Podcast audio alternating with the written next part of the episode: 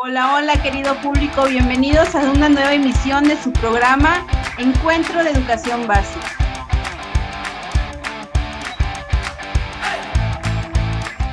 El día de hoy vamos a platicar acerca de los objetivos de nuestra política educativa, qué está sucediendo en nuestras instituciones, cómo se están cumpliendo y qué deficiencias podemos encontrar. Para eso tenemos el día de hoy la presencia de nuestros compañeros docentes, la maestra Yuriria Suchite León, la maestra Jenny Vázquez Luis, la maestra Lorena Camalcú, la maestra Darime Georgette López Canaval, la maestra Angelina Trejo Robles, la maestra María Clarisa Panticap, el maestro Fernando Ayuso Tamay y su servidora, la maestra Zuleika Castillo Oribe. Pues bueno, más que nada vamos a tratar, vamos a debatir, maestros, estos puntos muy peculiares de nuestra política. De verdad que hemos tenido cambios muy drásticos, todo se ha ido renovando y justamente eso pues ha provocado que nosotros observemos y seamos partícipes de todas estas novedades y cambios en nuestras instituciones. Como primer punto, la cobertura. ¿Qué ha sucedido con la educación? ¿Qué pasa en nuestras instituciones con este tema? Maestra Angelina, platíquenos. A, a Gracias por permitirme y hacer esta invitación a este en este programa tan interesante con un tema tan polémico como bien comentaste, ¿no? Un saludo también muy afectuoso a todos mis compañeros maestros y gracias también por estar aquí. Pues yo quiero hablarte acerca de, la cobertura desde, como diría, desde mi trinchera, ¿no? Yo soy secundaria comunitaria a través del Consejo Nacional Mejor conocido como CONAFE. Eh, la cobertura del CONAFE, como bien sabemos, el CONAFE lleva la educación a los lugares más recónditos. A donde nadie quiere llegar, a donde prácticamente no tendrían acceso a esta educación si no fuera por, el CONAFE, ¿no? Tan es así que, que, te puedo comentar que la comunidad donde estaba tienes que entrar como 9 kilómetros a pie si no llevas vehículo propio. Así que imagínate desde ahí, ¿no? Este, obviamente es, como dirían, es buena la intención, pero como siempre, ¿no? Mandan a, a la guerra al, al soldado mal, mal armado, ¿no? No nos dan muchas facilidades. A nosotros durante toda la pandemia estábamos obligados, nos llamaban a entrar a la comunidad, entrábamos a comunidad inclusive con el foco como estuviera, este, amarillo, naranja, incluso yo estuve ahí en comunidad. La ventaja hasta cierto punto podría ser que como eran comunidades muy pequeñas, la gente se cuidaba mucho, ¿no? Pero que no te escucharan toser o algo porque prácticamente te iban a linchar, ¿no? Entonces, es buena la intención de cobertura porque busca llegar a los lugares más recónditos. Solo tenía nueve alumnos, de multigrado, donde trabajábamos con redes tutoras. Pero pasa esto, ¿no? A nosotros no solo nos dan un pequeño apoyo, un pequeño estímulo y ya, vete y haz lo que quieras. Entonces, la intención es buena, pero no nos están brindando las herramientas ni el fondo, y mucho menos hablar de, de algún tipo de estímulo económico, ¿no? Así que yo creo que, que siempre pasa esto.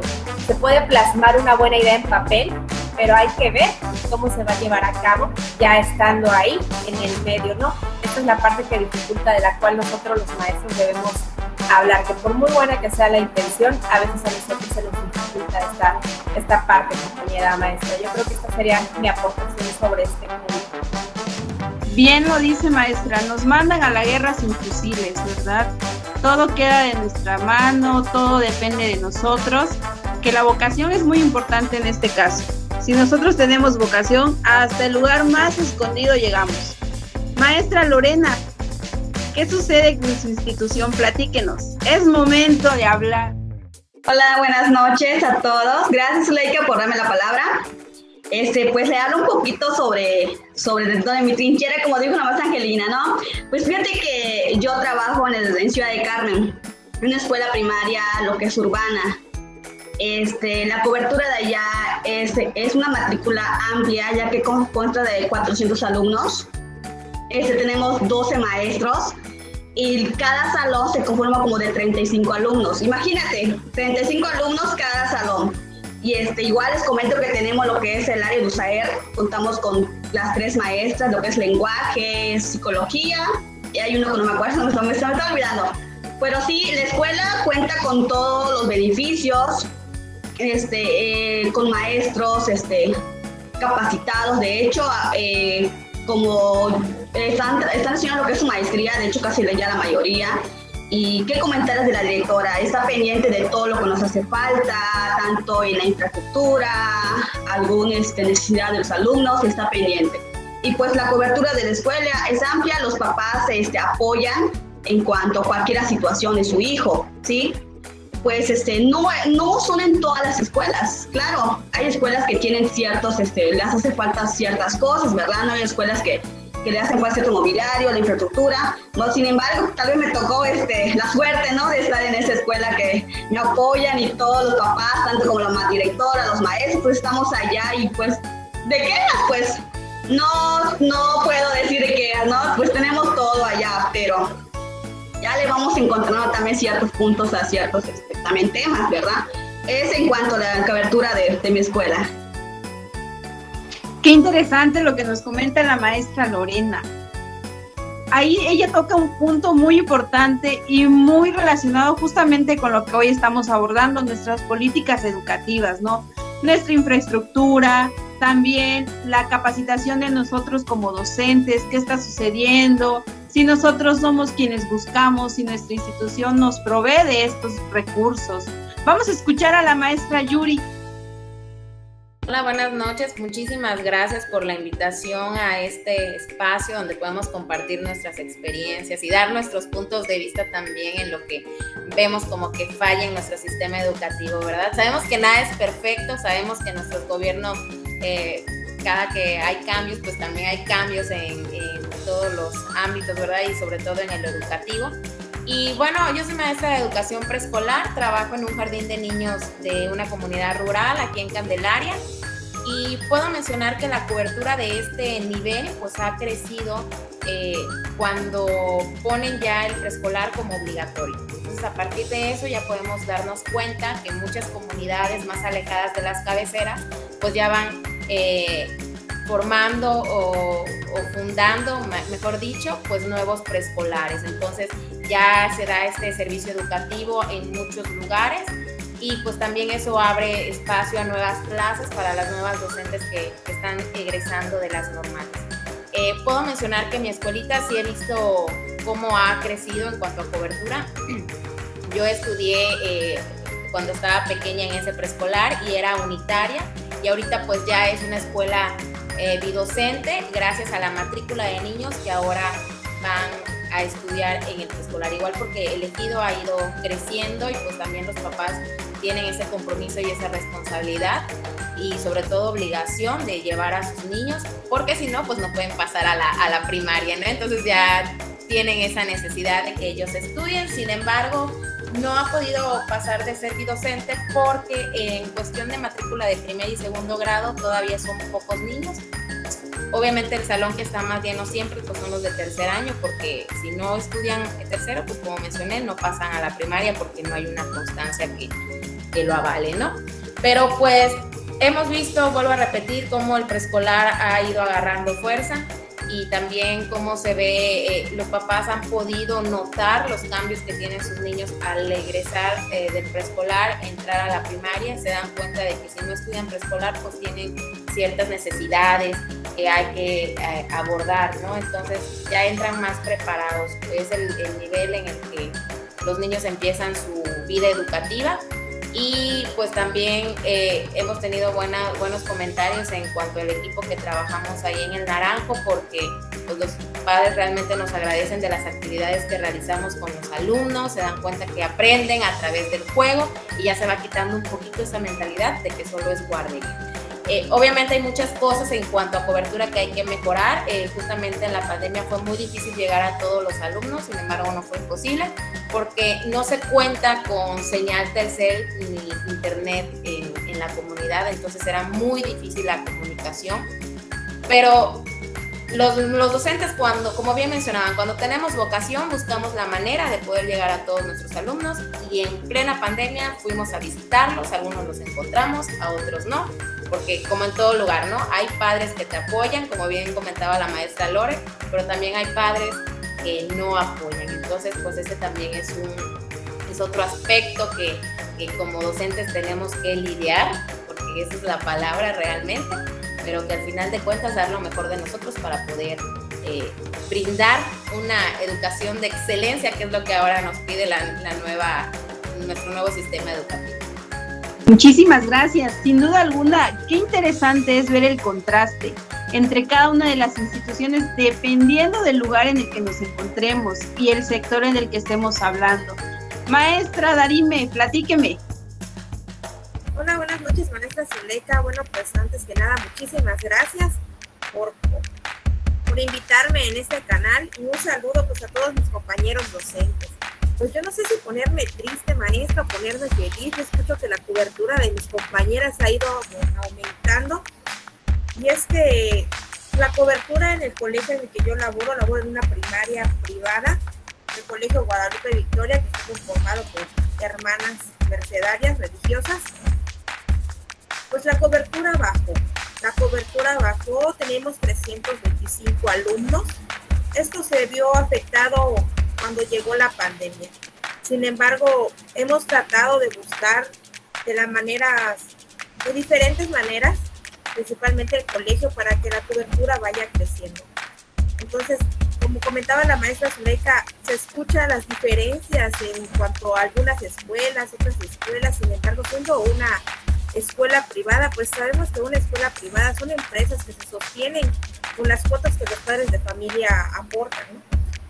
Los padres de familia pues se deciden algunos con esta con estos con estas primarias pues porque les facilita el poder elegir su institución a que quieren llevar a sus hijos se adaptan también a las necesidades de los padres de familia.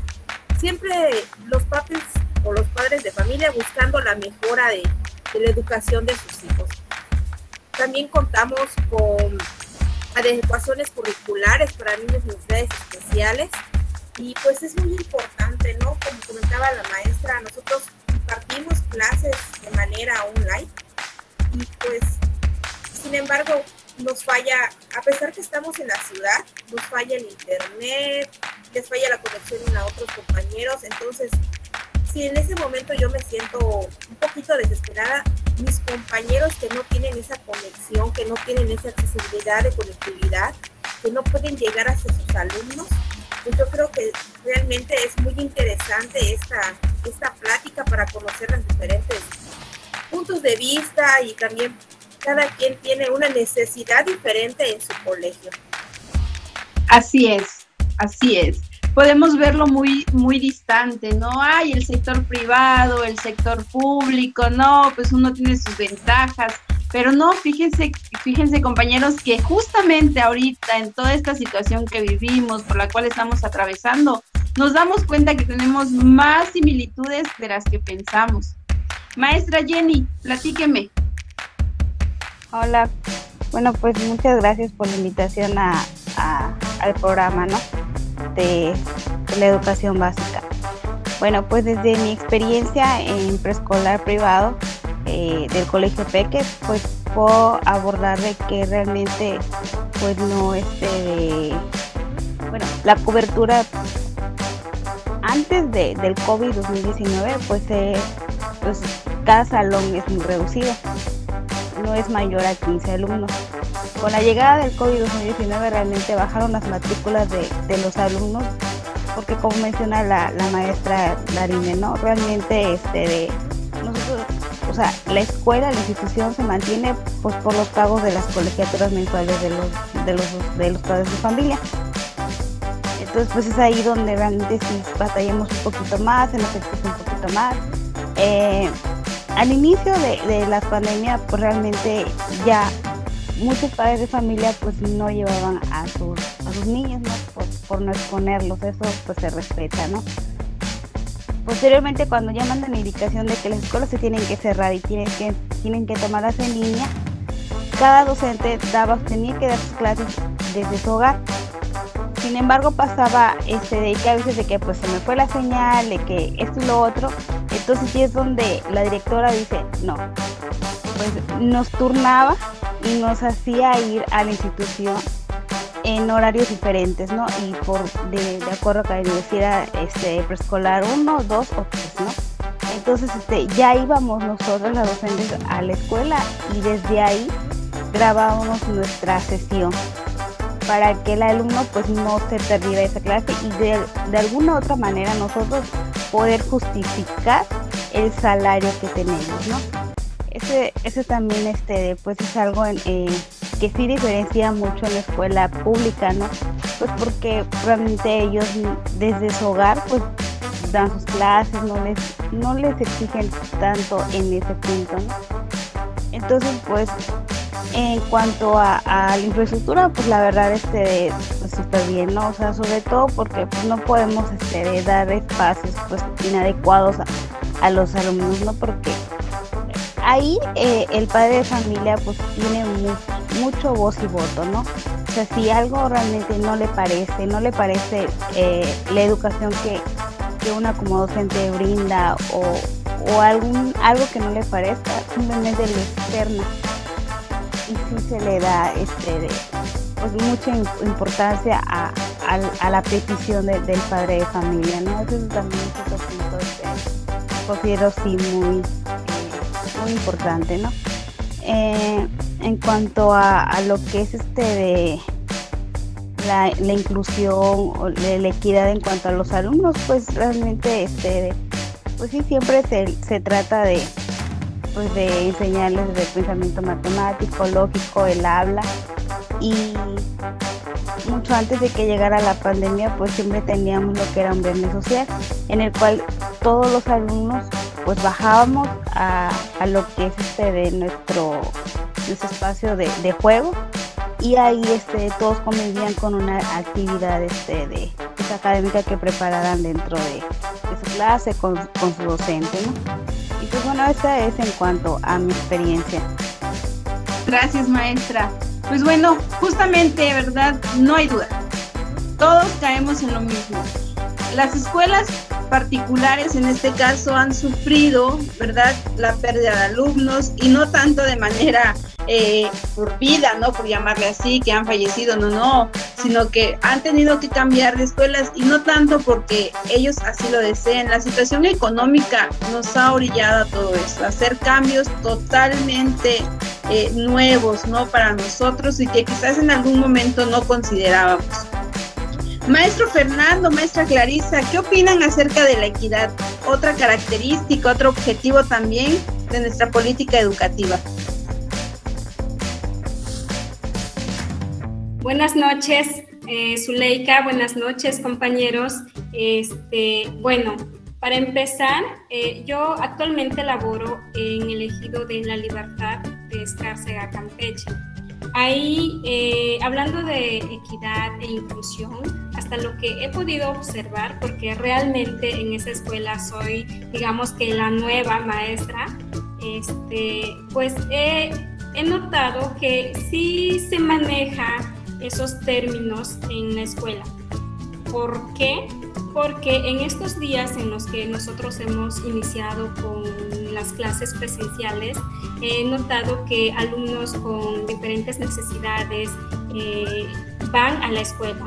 Los papás los llevan. Entonces yo puedo decir que la escuela donde estoy sí maneja ese término de, de inclusión, perdón, de equidad e inclusión, o al menos trata de hacerlo lo mejor que puede. Repito, este, alumnos con diferentes necesidades eh, acuden a la escuela, los maestros los, los atienden al igual que a los demás. Entonces, eh, puedo mencionar que realmente sí se está practicando.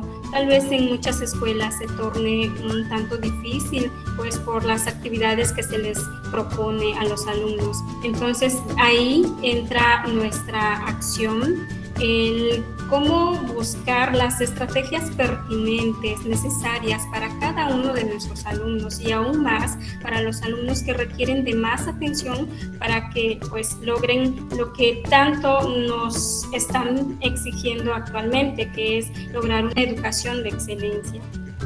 Muchas gracias. Ahora sí, maestro Fernando, adelante. Bien. Pues, buenas noches, es un placer pues compartir con ustedes estos momentos en donde cada uno de nosotros tiene algo que contar de las vivencias. Y es verdad, miren, en la cobertura, como dice la compañera Angelina, de que hay comunidades alejadas en donde mandan a los del CONAF, es verdad, ahí está la cobertura. Yo empecé en el estado de Puebla, en el norte de Zacatlán de la Manzana. Tenía que ir en burro, caminar la sierra, y yo pues tuve que ir. ¿En donde se empezó a cerrar la brecha para que todos los que salen de Campeche se queden en Campeche? Cuando las autoridades empezaron a darle el amiguismo a sus hijos y a quedarse en Campeche, se empezaron a cerrar la, la cadena para que los demás compañeros puedan bajar de otros estados. Pues yo tuve que meterme a la política para poder bajar a Campeche. Yo estuve en Puebla, Tabasco, en Escárcega, estuve casi 15 años, conocí todo lo que es Escárcega, estuve por conquista campesina, caminé 26 kilómetros los domingos para llegar a dar clases temprano y lo vivimos. Estuve en una ranchería también cerca del 18 de marzo, en Conquista Campesina, en San Isidro, en Escárcega también estuve allá en conozco todo lo que es eso y es la realidad de la vocación para ser maestro. Y estuve inmerso en todos los cursos que se daban anteriormente cuando no, no habían los consejos técnicos. Y era esa la crítica que siempre he hecho y he dicho de que no todos tenemos la iniciativa para innovarnos. Y es eso donde ahí cae y que dice el gobierno bueno los maestros no quieren eso y nos quisieron imponer porque fue esa, eso fue a raíz de que nosotros cuando ya estábamos en centro de maestros, dimos la estadística que nomás el 20% de los maestros a nivel nacional participaban. ¿Y qué hicieron? Y yo se lo decía a los compañeros, no esperemos que nos obliguen compañeros, está abierto todo esto. ¿Qué va a pasar? Decían, ah, que no sé qué, se iban a su casa, se iban a las cantinas y ahí, ahí está, nos imponen eso y ahí está, tuvieron que luchar, tuvieron que pasar muchas cosas, pero ¿para qué esperar todo eso? Recuerdo bien que a los maestros de primaria nos daban, a nosotros, cursos por el TEC de Monterrey. Yo tuve como ocho diplomados del TEC de Monterrey. Estuve, tengo todo, tienen a ver mi casa como saben, donde he participado, que me gusta. Salí de la normal superior, termino la política que yo no pude estar por lo otro, de que no hay horas, y me conformé con la primaria. De allá no quise ya salirme. Perdí 30 años, imagínense, 30 años del 90 saliendo de, licenciado. Y digo, pues vamos a ver, a meternos a, lo que es la maestría y el doctorado, vamos. Y ahí estamos, y aquí estamos. Y pues yo, la verdad, invito a mis compañeros que están jóvenes, son jóvenes, échenle ganas, compañeros, miren, el gobierno busca la manera de que nos dé para que podamos prepararnos. Y están las críticas. Ah, el gobierno, con todo, ¿no? Todo le buscamos. Pero si tú tienes la vocación como docente, vas a ver que es diferente, ¿sí? tengo las críticas de compañeros de que son, no, no quieren. Pues yo participé, está mi, mi documento de Lucicam, presenté examen, busqué la forma de entrar, ahí está. Y ahora ven los compañeros que tengo en mi escuela, Ahora voy a hablar de mi escuela donde estoy ahorita en el Chacán, en la Justo Sierra Méndez, frentito de Soriana. Y de verdad, pues fue una escuelita en el 76, 77 fui practicante. Ahí hice mis prácticas, tengo las fotos también donde mis alumnos ya son señores ahora que me ven maestro. Y ahí estoy. Y la verdad da gusto regresar a una escuela donde tú fuiste practicante. Y estuve en la, en la Carlos R. Menéndez de aquí del centro de Sechacán me salí por otro maestro que quería su lugar y que se lo había usurpado y me mejor me fui a, ese barrio que es la Conquista, así se llama la Conquista de la Justo Sierra. Bien, ahí somos 21 en total la plantilla, 10 docentes, como les comentaba, tenemos allá a los maestros de USAER y hago un paréntesis en cuanto a los maestros de educación especial. Yo estuve en 18 de marzo y tuve un alumno en el año 1988 no había USAER, no había maestros de educación especial. Y yo tuve a un alumno que todos los maestros no le ponían atención. Yo le di atención de quinto y sexto grado y un excelente muchacho. Ahora lo veo, miren, se forjó, se hizo. Y sí tienen ellos también la visión de ser algo en la vida. Pero ¿quién lo aplasta? Un maestro que no hace que se incluya como lo que es, no porque tiene una deficiencia, no es como yo, al contrario, es en eso donde debemos de cuidar todo esto y no esperanzarnos de que en una escuela haya un especialista de educación especial. Y eh, aquí en la escuela de, del barrio de la Conquista, pues tenemos también especialistas. En la cobertura, pues tenemos ya 230 alumnos. Yo ahorita estoy dando cuarto grado. También nos afectó la pandemia. Hubieron pues padres de familia que la realidad son paupérrimos, no, no, no pueden, tienen las ganas, pero no pueden. ¿Por qué? Por lo económico, como han comentado ustedes, de que pues, por más que, ¿cómo le van a poner crédito a su celular? Si ni siquiera tienen una lap ni nada, y lo entendemos, yo lo entiendo, yo los visito y de esa manera puedes tú acaparar a los padres de familia y que te apoyen. Y en eso que viene ahorita, que del examen posterior, los padres de familia te van a calificar. Es lo que tenemos que tener en cuenta. En cuanto a los de los cursos, siempre hemos participado. Hablo de mi padre, que he participado, ¿sí? Hemos tenido programas de tiempo completo. Nos exigen también en tiempo completo. Teníamos que hacer dos planes. Tenemos que comprobar con actividades. Y se ha hecho. Se perdió y ahora eh, tenemos lo que es la escuela es nuestra. Como nos comentaba también, de que los padres de familia van a observar al maestro para ver si es quien pueda recibir el apoyo que se daba como que era tiempo completo. Y muchos maestros están inconformes. ¿Y qué van a decir? Pues es la disyuntiva que hace de que estamos cambiando en eso de la política. Y la política pues está y nosotros hacemos la política. Y la verdad, estoy viendo en, esa maestría algo que me encantaría que se, que se aplicara en, en, lo básico, que todos los maestros hagan esto que estamos haciendo nosotros, que analicemos nuestros problemas, de allá para que las autoridades se den cuenta de que sí carecemos de muchas cosas. Es bonito ver la televisión y, la, y engañar a la sociedad que tenemos los materiales. Ahorita en pandemia, en mi escuela no hay gel, no hay agua, pero se dice en, en las noticias que ya estamos todos equiparados con todo eso y es mentira. ¿sí? No hay cubrebocas. Entonces, ¿cómo vamos a enfrentar? Ay, estamos en una ciudad. Imagínense los que están en los ranchitos. El maestro tiene que buscar cómo. ¿Para qué? Para apoyar a los padres de familia. En cuanto a lo de la gobernanza, pues el supervisor, los directivos, pues también nos están apoyando. Hacen las visitas, nos entienden. Y es allá en donde nos platicaba de que tenemos derechos, también tenemos obligaciones. Y ahorita hay un oficio en donde tú tienes que hacer valer lo que es tu vida, independientemente de que seas docente, porque lo que está en juego es tu vida. Y eso tenemos que pelearlo, compañeros, de que pues somos docentes, pero también que nos hagan caso las autoridades.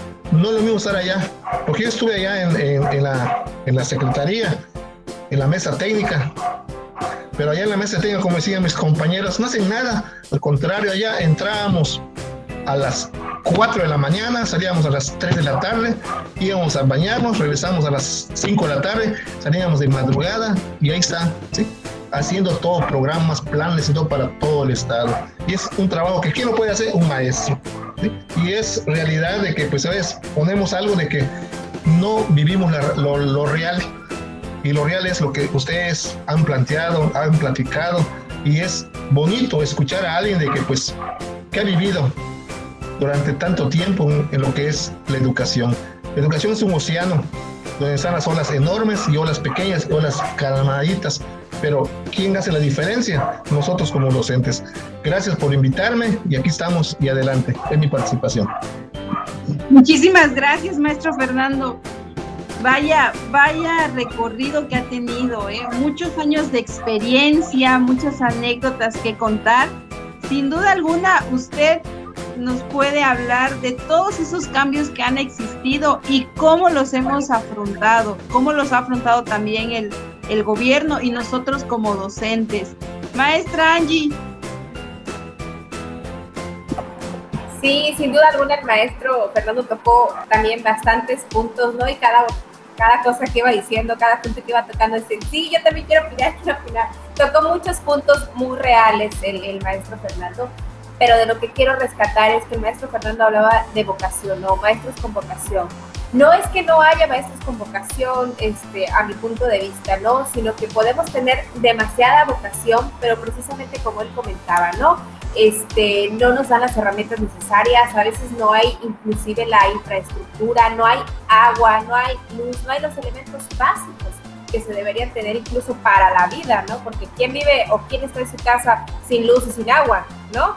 Esa es una realidad. Entonces, si no puedes ni siquiera estar en tu vida, imagínate ahora llevar o enseñar. Sabemos también que la enseñanza tiene que haber un espacio idóneo para que esto se pueda dar. No solamente es, soy maestro, tengo vocación y ya te voy a enseñar. Se tienen que conjuntar varios elementos, ¿no? Entonces yo creo que, esto es lo que pasa.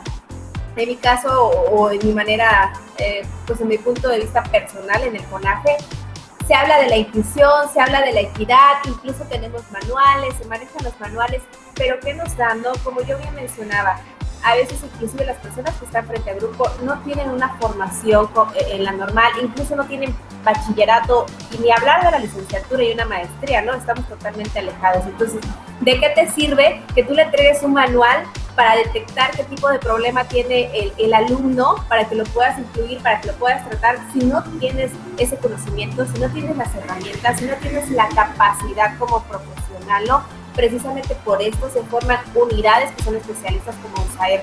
Entonces, a nosotros en el CONAFE nos pide que hagamos todo esto con lo mínimo o con nada, ¿no?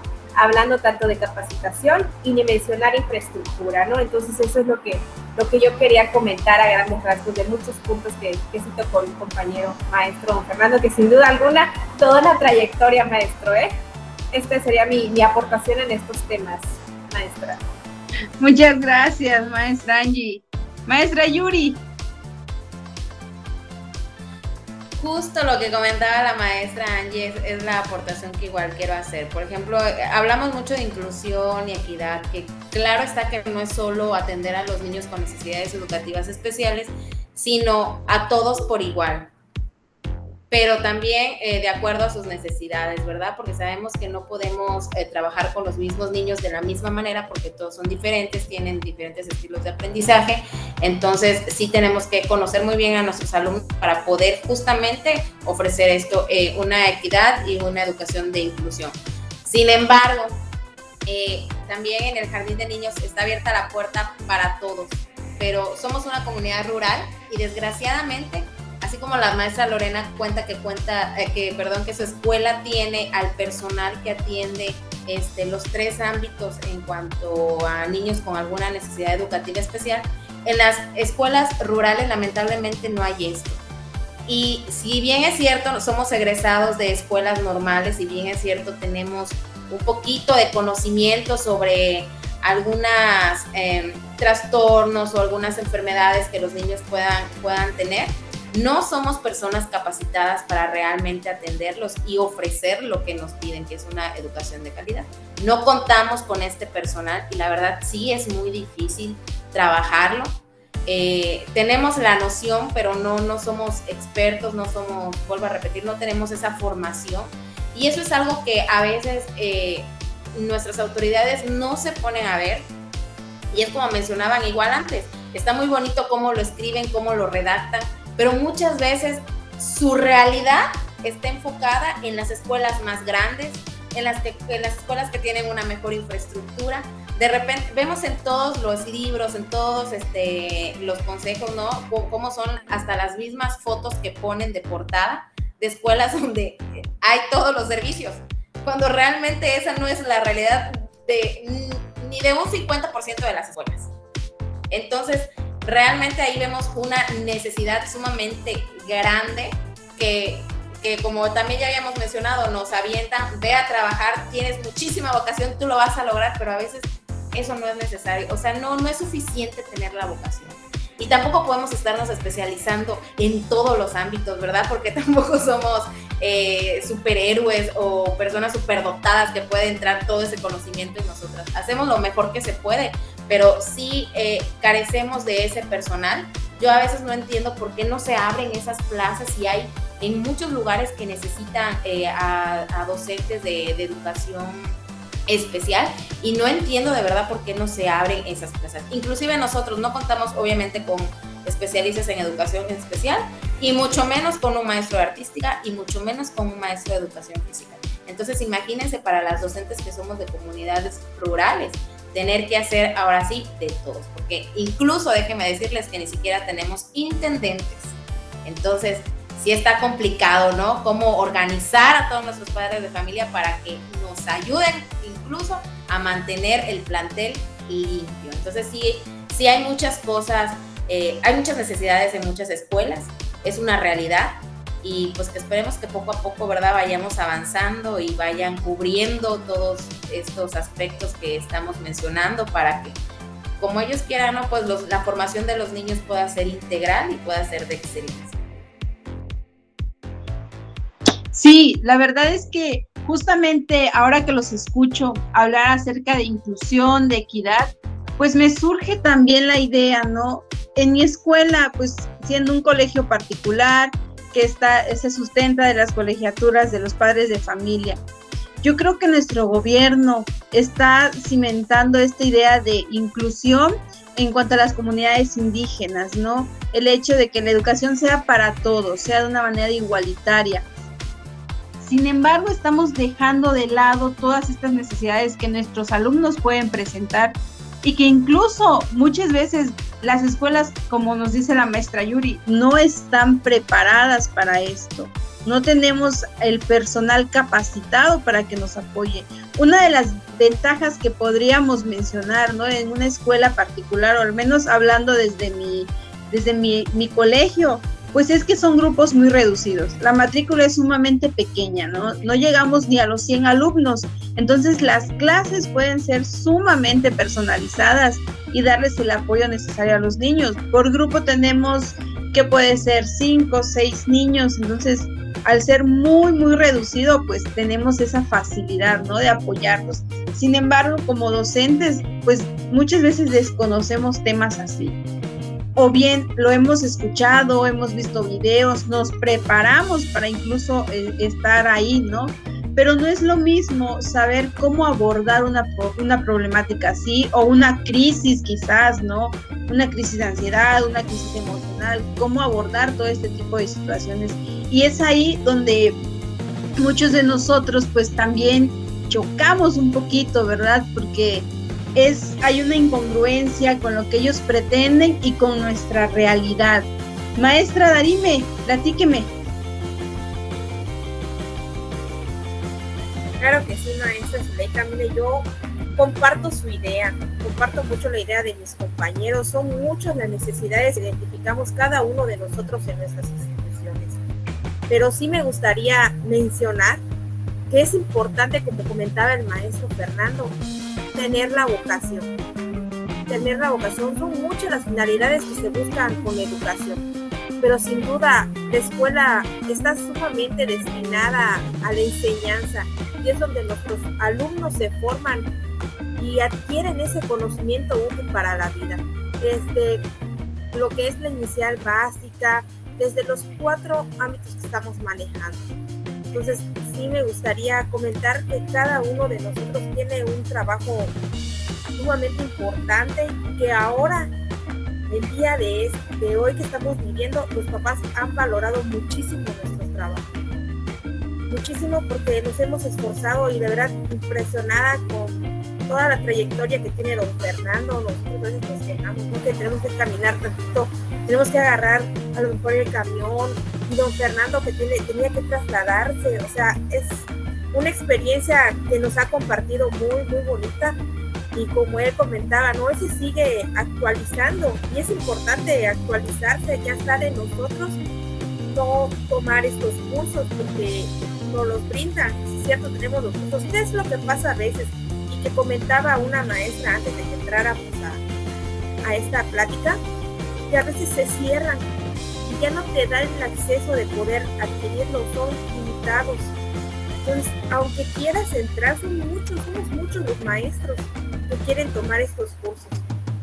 Entonces, pues por parte del gobierno, ¿no? Quieren amplios para que todos aquellos que queremos actualizarnos en, el sistema educativo, pues nos den esa facilidad de poder adquirir también todos estos este, cursos.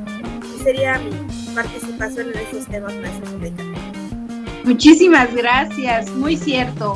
Tal como lo mencionaba el maestro Fernando, tenemos una cartelera muy amplia, pero ¿qué sucede eh, con nosotros los colegios particulares? No, muchas veces estamos eh, exentos o no estamos dentro de la lista de para poder participar. Son cupos limitados, entonces claramente, ¿verdad? Les van a dar prioridad a los maestros del sector público. Y nosotros pues nos queda como colegio buscar la manera en que nuestros docentes pues continúen preparándose, continúen capacitándose, que muchas veces también sale de la bolsa de uno como, como maestro, ¿no? Y del interés que tenga por aprender o para seguir este, formándose, porque la educación, la labor docente es continua, la preparación es continua, nunca dejamos de aprender. Maestro Fernando, platíqueme. Sí, mire, este, en realidad, yo estoy en contra cuando entraron los compañeros de, de y eso se lo tengo reservado ahorita al secretario de Educación, lo conozco también a Pozos Lance, se lo voy a comentar. Y los de primaria y de preescolar, ¿Cuándo van a pagar una maestría? Nos dan cursos, pero no nos van a pagar una maestría, nos está costando mucho. Eso hay que decirlo, pero nos tenemos que reunir también. Porque eso, hay que también hablar, pero tener bases para decir las cosas. Y miren, le voy a compartir algo como comentaba la compañera Angelina. Miren, yo en Tenabo hice un proyecto. Nos trasladamos a Chiapas. ¿Quién conoce de ustedes San Juan Chamula? ¿Quién ha ido, quién ha ido a San Juan Chamula, en Chiapas? Bueno, allá en Juan Chamula hay, hay reglas. Nos pusimos de acuerdo con varios maestros y vimos cómo trabajaban ellos y cómo trabaja Campeche. Llevé a varios maestros de Tenabo, ahí a, a Tuxtla Gutiérrez, conocimos cómo trabajan y realmente allí son indígenas, pero las reglas están bien definidas. Y allá sí tenían que cumplir los niños. Y saben, no había golpes, sino había como una cárcel que encerraban a los niños y los niños tenían temor a eso y por eso cumplían. Imagínense cuál es la situación que se abre y dices, bueno, a nosotros acá nos castigan por castigar a los niños, pero allá son independientes. Allá no entra el gobierno es decir que eso, sino que ellos hacen lo que es. Y hacemos una comparación con los niños de Japón. Los niños de Japón son, miren, me maravillo sinceramente, porque allá el docente es más guía, ellos saben respetar, no escupen. Antes de la pandemia todo, no escupen y ni un ciudadano escupe ahí. Son proyectos que hicimos cuando estábamos entrenados y hubo ese intercambio y, y a los maestros les encantó. Y eso me gustaría hacerlo con quién es el Chacán, pero ya no tengo la fuerza para que pueda tener el recurso como antes. Pero eso sí, les invito a que hagamos esto. No nomás que estemos en la maestría y estamos y nos estanquemos, porque no podemos quejar del gobierno, pero el que hace la diferencia somos los docentes. ¿Y por qué lo digo? Antes el maestro era maestro. Donde lo mandara ahí, ahí comía, ahí dormía, ahí estaba. Ahora no, soy maestro, un ejemplo de libertad pero porque no me gusta la comida de acá de Libertad, me voy a escarse al hotel o con un compañero que tiene allá y yo estoy viajando diario de, y estoy tan cerca. Imagínense, entonces la comunidad te califica y te dice, el maestro se queda a dormir con nosotros o nos visita, que te inviten a comer lo que coman, comparte con ellos, así te vas ganando a la misma comunidad, ¿sí? Y muchos no lo hacen yo en el yo lo hago, voy y visito, cada vez esto tiene para comer, yo lo doy, vamos, comemos, comemos. Y así te ganas a los padres de familia. Esa es la, también la revaloración que hace el maestro hacia los padres de familia. Porque un papá que no esté contigo te puede hacer la revolución, aunque seas muy buen maestro. Entonces, eso tengan en cuenta, porque somos nosotros los que hacemos la diferencia. Esa es la aportación, compañeros. Muchísimas gracias, gracias por esos consejos tan sabios, por tanto tiempo, ¿verdad? Aquí eh, como docente, con tanta trayectoria. Maestros, les agradezco infinitamente la participación el día de hoy. Ha sido muy enriquecedora, perdón. Hay mucho de qué hablar, ¿verdad? hay mucha tela por donde cortar, dirían por ahí. Entonces, yo creo que va a ser un tema muy constante, va a ser un tema en el que muchos, muchos estemos ahí eh, participando, en el que estemos igual dando nuestras, nuestras aportaciones y hacernos escuchar, ¿verdad? Porque ahí nos tienen, no nos escuchan, no nos toman en cuenta. Muy bien, compañeros, les mando un fuerte abrazo, muchísimas gracias por participar. Me han llenado, me han dejado con muchas, muchas ideas muchas aportaciones, les agradezco y nos vemos en la siguiente emisión. Gracias a todos los que nos escuchan, que tengan una excelente noche. Hasta luego. Esto fue Encuentro de Educación Básica